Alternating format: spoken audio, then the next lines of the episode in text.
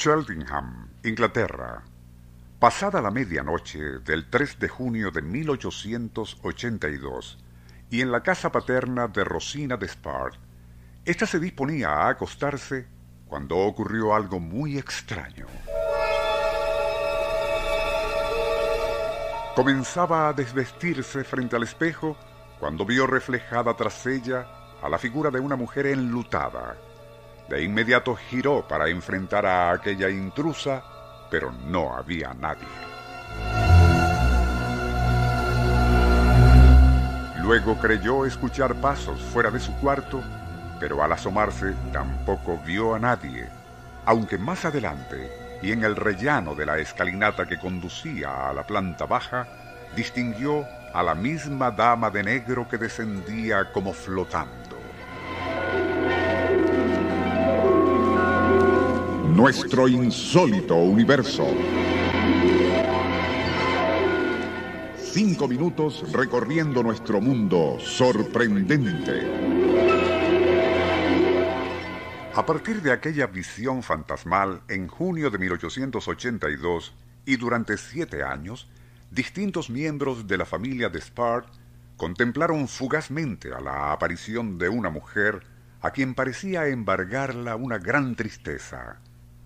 Eventos que fueron cuidadosamente anotados con hora, fecha y circunstancias por Rosina, quien más intrigada que temerosa se propuso descubrir la identidad de lo que parecía ser un alma en pena. De aquellas investigaciones surgió como probable candidata una tal señora Imogen Swinghoe, quien años antes había sido amante del anterior dueño de aquella casa, siendo expulsada por aquel individuo tras una disputa por celos a finales de 1878. Como aquellas manifestaciones ectoplásmicas no cesaban, alguien aconsejó a Lord Despard que llevara a cabo una purificación de la casa, algo así como un exorcismo, que realizaría la iglesia. Si bien Despard no creía en tales supersticiones, terminaría aceptando aquella ceremonia que, por cierto, no tuvo mayor efecto, pues las materializaciones continuaron. El asunto llegaría a tales extremos que hasta la Real Sociedad Británica para Investigación de Fenómenos Psíquicos llegó a intervenir. Pero falta de pruebas y ausencia del fenómeno cuando miembros de la sociedad se encontraban presentes hicieron que con el tiempo todo pasara al olvido. Pero en 1958, cierto caballero, residente en un piso de la misma calle donde estuvo la mansión de Spart, derruida en 1920, despertó una noche viendo algo impresionante.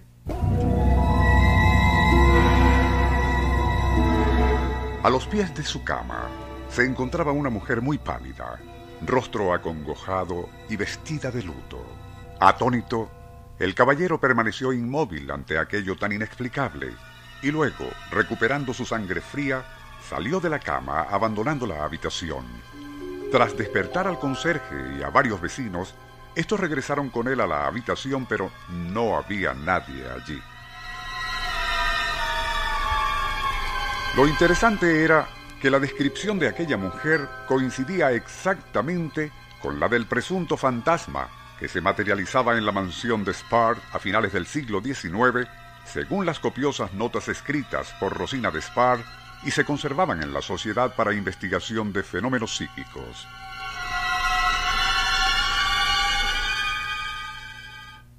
Que alguien creyera ver el fantasma lloroso de una dama vestida de negro a finales de 1882, cuando la iluminación era escasa y en Inglaterra particularmente, donde las apariciones de espíritus errantes constituía casi un deporte nacional, no tiene nada de extraño.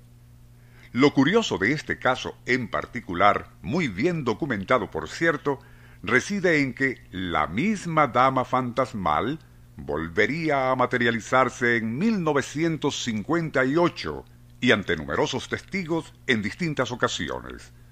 Se podría hablar de alucinaciones colectivas y autosugestiones, pero en dos épocas distintas y prácticamente en la misma zona casa de por medio,